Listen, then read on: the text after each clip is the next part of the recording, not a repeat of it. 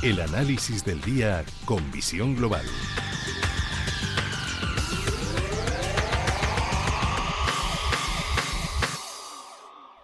Y cuando pasan algo más de 11 minutos de las 9 de la noche, una hora menos en la comunidad canaria, el segundo análisis de visión global lo hacemos con Javier García, director de Velaria Inversores. Javier, muy buenas noches y bienvenido de nuevo, que hacía mucho tiempo que no hablábamos. ¿Qué tal estás?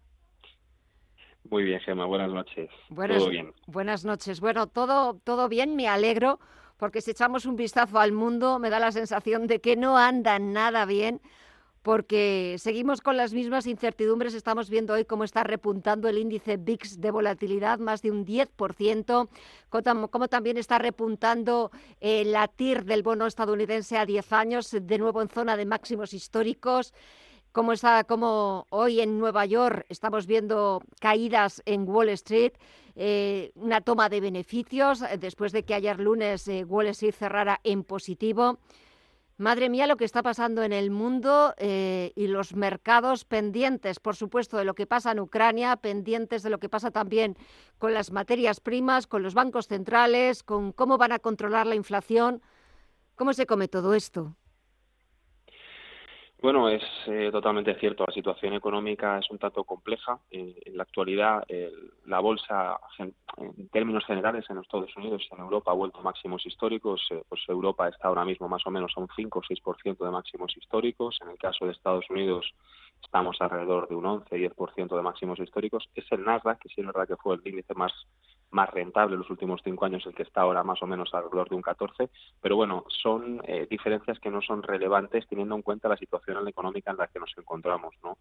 Eh, yo resaltaría que el principal problema que tenemos actualmente, y estoy hablando incluso de corto plazo, es la inversión de la curva de tipos. O sea, que el bono americano a dos años esté dando más rendimiento que el bono a diez años es un problema cortoplacista.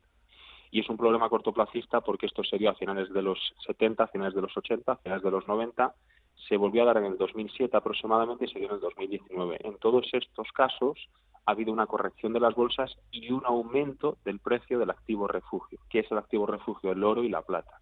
Cuando se ha dado estos, estas situaciones, lo que más ha subido ha sido los activos conservadores, vamos a decirlo así. ¿Por qué? Porque la gente corre hacia lo que cree que es seguro. Y lo que cree que es seguro en las situaciones, este tipo de situaciones, es el oro, ¿no? Pues, eh, por ejemplo, en el año 2000 con la inversión de la curva de tipos el oro subió un 250% hasta el 2006. Hasta el 2006, 2007. En el 2007 volvió a haber otra inversión de la curva de tipos. El bono a dos años daba más rentabilidad que el bono a diez años y el oro subió un 200% hasta el 2011. Y en el 2019, hace muy poco, eh, pasó lo mismo. Hubo una inversión de la curva de tipos y el oro ha subido un 50%. Volvemos a estar en esa situación. El problema con la inversión de la curva de tipos es que no sabemos cuándo viene una caída ni cuándo el activo refugio va a subir. Los meses varían muchísimo. En algunas ocasiones se ha dado 10 meses después, en otras 3 meses después, en otras 15. Varía muchísimo. Pero lo que sí que es cierto es que la situación económica es difícil. Hay una inflación desproporcionada que no se va a poder controlar porque lógicamente hay un desequilibrio entre la balanza comercial, la balanza comercial de, de los productores de materias primas que no se va a solventar el año que viene ni el siguiente.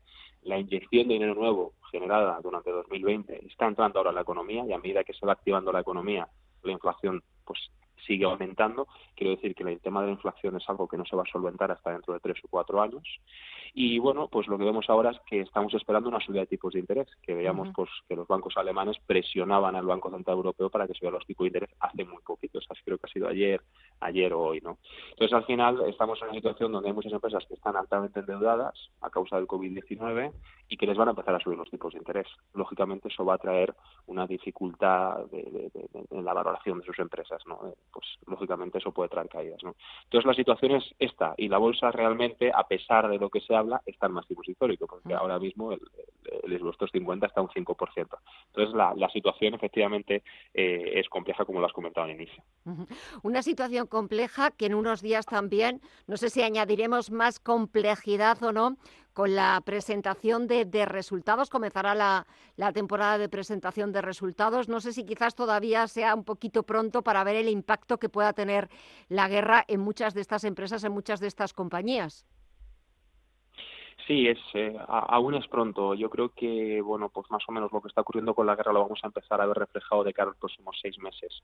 Eh, el aumento eh, de precios se ha dado prácticamente durante las últimas tres, cuatro semanas y bueno, pues parece ser que muchas empresas que tenían stock han conseguido pues eh, darle a un precio asequible y seguir manteniendo el beneficio neto. No obstante, eh, lógicamente de cara a los seis meses la guerra va a tener consecuencias. Ya lo está teniendo en, la población, ¿no? Hemos visto que bueno pues lo que pasaba con la huelga de los camioneros, porque lógicamente han pasado directamente a perder dinero, literalmente, entonces a ir a trabajar para perder dinero y lo mismo que le pasa a ellos le pasa al resto de las personas que se tienen que desplazar para ir a trabajar. Eh, un ciudadano medio, lógicamente, pues el aumento del precio del barril le está afectando y mucho, ¿no? Entonces, eh, las materias primas, lógicamente, están afectando y son un problema importante. No obstante, eh, comentando el caso concreto del gas natural y del petróleo, lo normal es que se mm, normalice antes. ¿Por qué? Porque hay reservas, Estados Unidos las está liberando, parte de Occidente las están liberando y eso va a traer pues una, una estabilidad del precio. Eh, es lo que nosotros estamos viendo, ¿no? Porque sí es cierto que el gas natural afecta absolutamente todo tipo de empresas. Hay otras materias primas que no, pero el gas natural y el petróleo en concreto afecta a todo. Entonces, como afecta más, pues se ponen, digamos, con lo primero que se ponen. Y es verdad que eso se va a normalizar más, ¿no? No obstante, de cara a los próximos meses, nosotros lo que vemos es que tenemos que volver otra vez al plano conservador. Nosotros, con las caídas que hubo en Europa del 25% o del 20% hace cuestión de mes y medio, compramos más renta variable europea, pero hemos vuelto otra vez a máximos y aquí creemos que hay que volver a ser conservadores y, bueno, pues tomar mm, posición en activos no que, no que se estabilicen o que se mantengan ante esta, situación, sino que se vean beneficiados. Que es que hay activos que cuando existen este tipo de problemas suben. Por eso nosotros en, inicio, en el inicio de año, con la bolsa cayendo un 25%, estábamos en positivo, porque teníamos una parte importante de la cartera que estaba subiendo y es donde ahora, en concreto, estamos colocando más dinero con la vuelta máximos de, de la renta variable.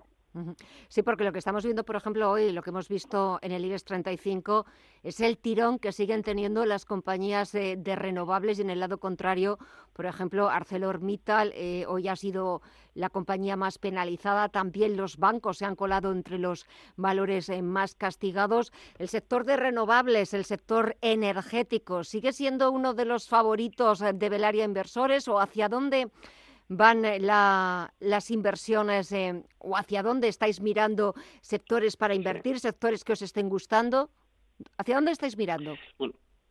Sí, el sector de la energía, eh, bueno, ten en cuenta que el barril de petróleo ha vuelto a máximos históricos, a máximos de todos los tiempos. Entonces, ya estamos en una situación donde, pues a lo mejor está, no todo el pescado vendido, pero ya se ha cogido gran parte del alza, ¿no?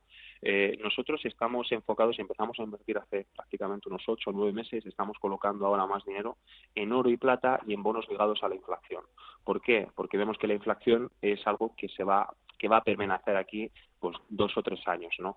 ¿Qué ocurre con los bonos ligados a la inflación? Que son muy poco arriesgados, o sea, son conservadores. Son eh, bonos, digamos, que te suelen dar alrededor del 3,5 o 4% de rentabilidad, que los llevan haciendo así 15 y 20 años y que ante estas situaciones pues incluso lo suelen hacer bien, ¿no? Entonces, nosotros estamos yendo ahí. ¿Por qué? Porque barajamos que de cara al próximo semestre o en los próximos 12 meses puede haber mucha volatilidad en las bolsas, tanto a, tanto a la alza como a la baja, ¿no? Pero hay más, más probabilidad de que sea la baja. Entonces, en esa situación, lo que buscamos son activos conservadores que nos den rendimiento, aunque sea poco, pero que nos den rendimiento. Y ahí eso lo estamos encontrando los bonos ligados a la inflación. ¿Por qué? Porque la inflación, como ya estamos viendo, no para de aumentar, lo que dijo el Banco Central Europeo de que iba a estar en el 2% ya ha quedado muy atrás, ya la gente sabe que efectivamente eso no va a pasar. Y esos son activos que nos pueden dar rentabilidad con muy poco riesgo. Y es ahí donde estamos eh, colocando nuestras inversiones en la actualidad. ¿Algún consejo más, alguna recomendación más, Javier?